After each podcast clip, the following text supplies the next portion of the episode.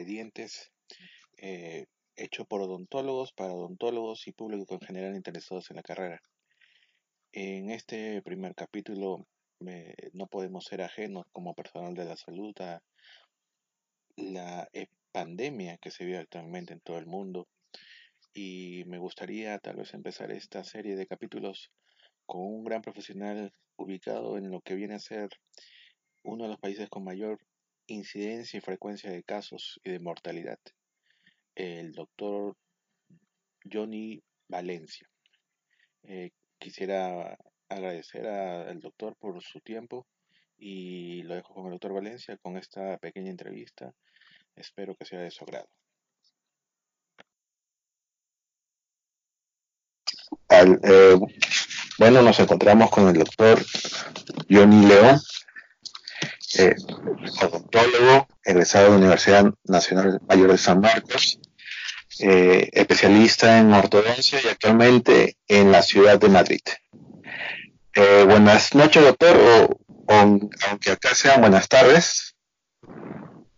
buenas noches, buenas noches aquí, exactamente, buenas tardes en, Lima, que, que gusto escucharte, Aldo.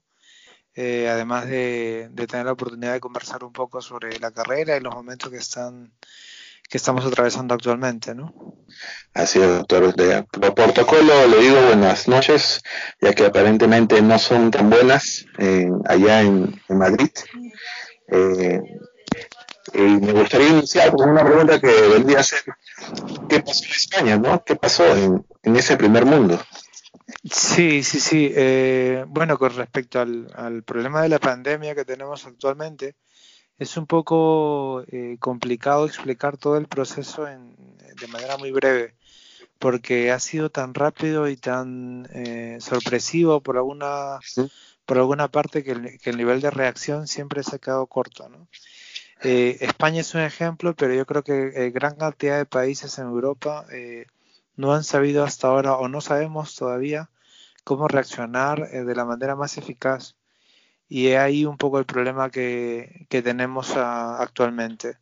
El nivel de rapidez de adecuarnos a, un virus que se disemina de manera tan rápida y tan peligrosa, ¿no? con un nivel de virulencia y encima de letalidad tan alto, eh, hace tomar a veces decisiones que de repente no son las adecuadas pero que son cambiantes, o sea, son decisiones que se tienen que tomar eh, una hora, después la siguiente hora de manera diferente, la siguiente noche o mañana de manera diferente y, y al final concluimos en que después de una semana, pues el presidente de la República ha tenido que tomar medidas en el día a día y a veces lo vemos dos veces al día anunciando medidas nuevas, ¿no? Como el día de hoy, por ejemplo, que, que ha declarado que el estado de alarma en que se encuentra España actualmente se prolonga 15 días más, como que los militares estaban intentando actuar un poco más cercanos para controlar el, el, régimen que tenemos que tener dentro de casa, etcétera, ¿no? dentro de lo que se poco que se sabe de España eh, o que se estuvo leyendo eh, esta cuarentena no, no restringía el, el, libre tránsito o sea la gente va a trabajar normalmente en los medios de transporte Exactamente. Hace siete días que se instaló esta alarma,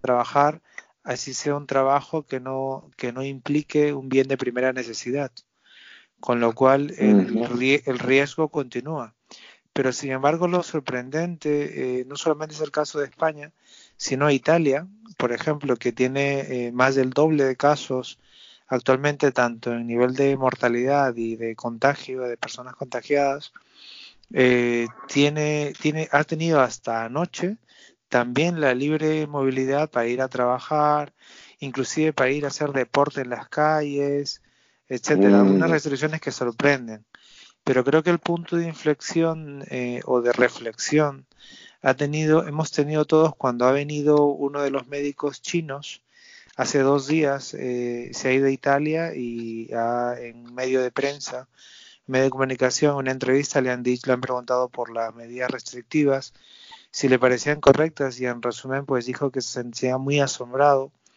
que, que, cómo es posible que la gente siga saliendo a hacer ejercicio o a trabajar o, los, o el sistema de transporte público funcionando completamente cuando, cuando en realidad debería ser todo completamente cerrado, ¿no? Toda actividad económica cerrada. Y eso, claro, eh, ha incrementado el riesgo en, en, Italia.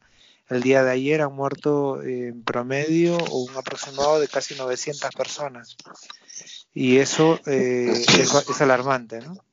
En España, solo, en España solo, solo el último dato, el, el, día de hoy, las últimas 24 horas se han fallecido lamentablemente 394 personas, si no me equivoco.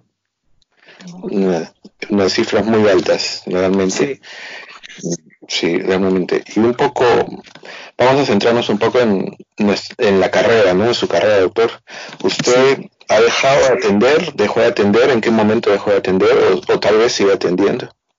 Sí, eh, es buena pregunta. Eh, en realidad he dejado de atender desde que se decretó el estado de alarma. Eh, completamente los pacientes de ortodoncia, bueno, los he dejado en, un momento de espera, digamos, a espera de cómo se desarrollan los eventos.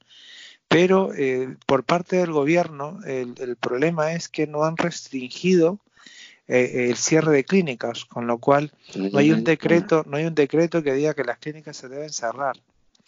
Y esto eh, puede ser un problema al final, porque si bien es cierto los odontólogos no estamos tratando temas médicos, sí es verdad que somos un alto eh, sistema de contagio o de transmisión de contagio potencial ¿no? entre pacientes. Entonces, no existe un decreto con lo cual eh, a veces alguna empresa privada, etcétera, puede abrir la clínica y obligar a ir al personal a trabajar, lo cual obviamente no ayuda para disminuir el, el, nivel de riesgo que tenemos, ¿no? De más contagiosidad, quiero decir. Eh, aparentemente no hay esa disposición tal vez de ver la gravedad que podría suceder de la transmisión que se puede dar por, por vía oral. Exactamente, exactamente. Lo bueno que sí tenemos es una recomendación, pero no es más que eso, una recomendación del Colegio Odontológico de Madrid que nos, nos sugiere que las clínicas solamente se, se, puedan estar abiertas para atender urgencias, ¿no? Urgencias o emergencias dentales, pero no para mucho más.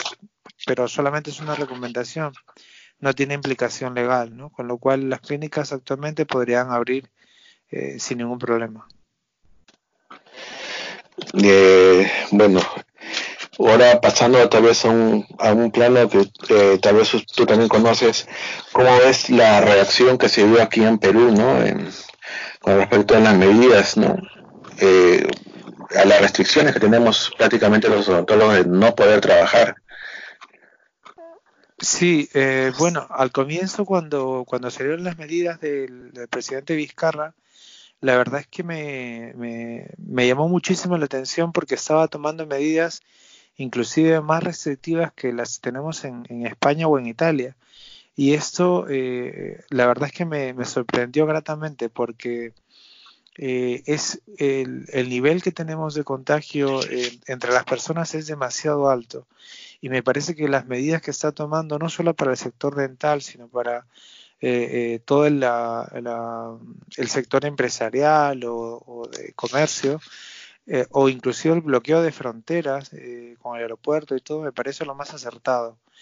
No, no significa ello que, tengamos que ir al extremo de, pensar que esto va a prolongarse en el tiempo, pero sí que lamentablemente las medidas que ha señalado el presidente Vizcarra para mí son adecuadas porque son las únicas medidas que han funcionado. Si bien es cierto en China actualmente los casos de que tienen de virus ha, mejorado enormemente, tanto que no existen en los dos o tres últimos días casos eh, nuevos internos en China, eh, los han logrado justamente por el aislamiento total y absoluto, pero no por 15 días, sino creo han sido 56 días.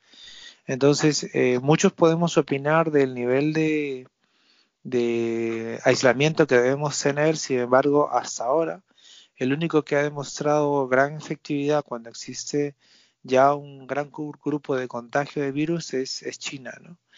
Eh, y la receta de la Organización Mundial de la Salud es muy buena cuando dicen que tenemos que hacer test eh, masivos a toda la población. Sin embargo, en muchos lugares, y, también puedo entender que acá mismo en España tenemos problemas para conseguir los test rápidos, eh, los que te pueden decir que tienes coronavirus en 10 o 20 minutos. Eh, y es, es muy, muy difícil encontrar, por lo que puedo entender, el, mucho, mucha cantidad de estos test. Entiendo que en Perú puede hacer lo mismo y entiendo que sistemas, sistemas sanitarios eh, de algunos países europeos supuestamente mejor preparados le están pasando bastante mal. Eh, no me quiero imaginar que a veces en sistemas de salud que pueden tener algunas deficiencias, como puede ser en Lima, eh, pues cómo lo puede ocurrir con un nivel de alto grado de, número de personas contagiadas. ¿no? Así, mismo es. El día de ayer hubo un mensaje a la nación de parte del presidente de España, donde manifestó que lo peor estaba por venir, que se venían días difíciles. Eh, dentro de su conocimiento del sistema de salud español, eh, ¿está España en la capacidad de soportar esa tormenta dicha por su propio presidente? Eh, yo creo, creo dos cosas. Bueno, efectivamente le doy completamente la razón que lo peor está por venir, porque Italia está eh, al mismo ritmo y todavía yo creo que no ve el pico de, del pico de posibles contagiados, con lo cual seguimos en ascenso. En España exactamente estamos igual. Eh, hemos contado, por ejemplo, en un día 100 casos mortales al siguiente día 200, al siguiente día 300 y ahora estamos borrando los 400.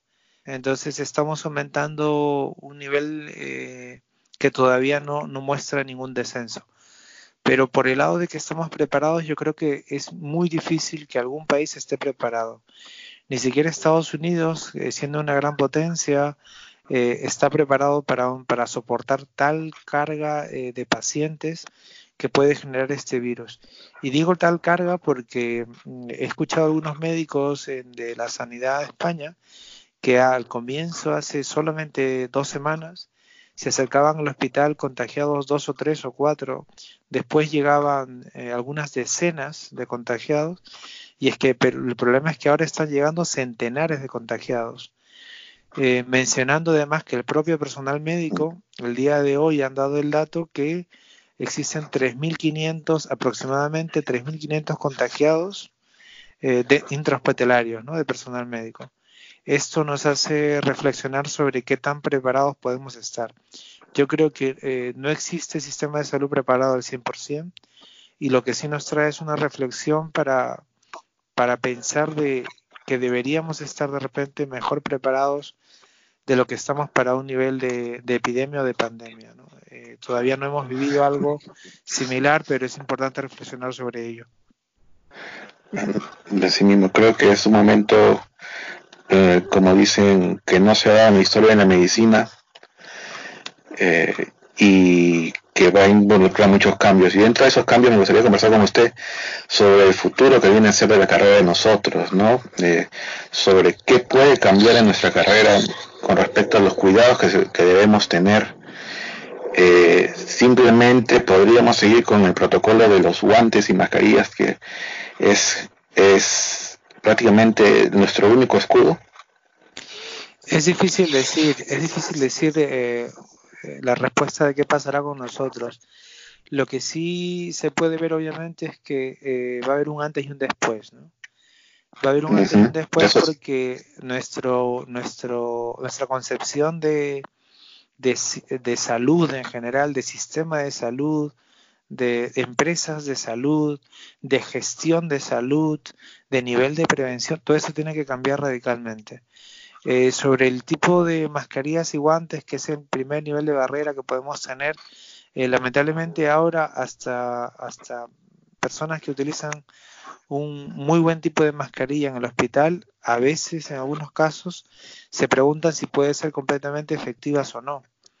Porque el, lamentablemente el virus se ha descubierto que se puede quedar en el ambiente por algunas horas y que puede ser transmitido inclusive por, por los ojos, con lo cual es, es muy difícil encontrar eh, un nivel de barrera adecuado para un virus, ¿no? No es un, no es un virus cualquiera. Hay gente que lo confunde lamentablemente con una gripe, pero no es un virus cualquiera.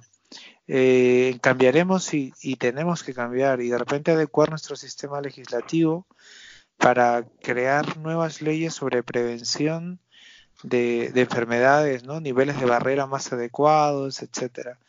Inclusive las mascarillas y las tiendas, las corporaciones que dentales, etcétera, tienen que cambiar de, materiales de repente hasta cierto punto o, exigirnos eh, un nivel eh, adecuado para poder protegernos a futuro, ¿no? Eh, va a cambiar muchísimo el futuro en, general. creo que en realidad para muchas carreras en el sistema de, involucradas en el sistema de salud variaremos algunos protocolos tal vez Ah, bueno, doctor, eh, para terminar prácticamente, algo más relajado, ¿no? O sea, ¿cómo vive usted su, su cuarentena? ¿Qué extraña? ¿Qué le gustaría hacer? ¿Qué, qué nuevos hábitos ha adquirido? Eh, bueno, la verdad es que ahora de estos últimos siete días que estoy en casa, estoy en casa intentando relajarme siempre un poco, a pesar que las noticias no ayudan mucho. Eh, viendo películas en la mayor parte del tiempo. Siempre he tenido la, las ganas de ver un montón de películas y que he estado desplazando en el tiempo por poco tiempo que he tenido de, descanso, pero actualmente me encuentro con ello y, yo creo que el nivel de convivencia que tengo actualmente con mi familia también es mayor gracias a, estar en casa, ¿no? Eh, es cierto que tememos por el, por el riesgo, inclusive ahora de, de ir de compras o de tirar la basura en la calle, porque tenemos un, un número de contagiados muy grande, pero eh, te voy a repetir que creo que para mí el, es momento de reflexionar de repente en nuestra vida cada uno y a mí me está ayudando para saber qué es lo importante realmente eh, sobre las cosas que uno valora, sobre la gente que uno quiere de verdad y, y valorar el tiempo que podemos pasar junto con ellos, ¿no? Yo es que estoy feliz eh, estando con mi familia cerca a mí. Eh, sé que son momentos difíciles, pero es lo que más me reconforta. Mm, creo que la, el lado positivo de esta de esta pandemia fue el darnos cuenta de que eh, no todo lo material que nos rodeaba importaba, ¿no? Sino es ese el cuidado y la salud. Exactamente. Es increíble. Mm. Bueno, doctor, muchas gracias por su tiempo. Sé que eh, ya es muy tarde por allá. No hay ningún problema, no te eh, preocupes.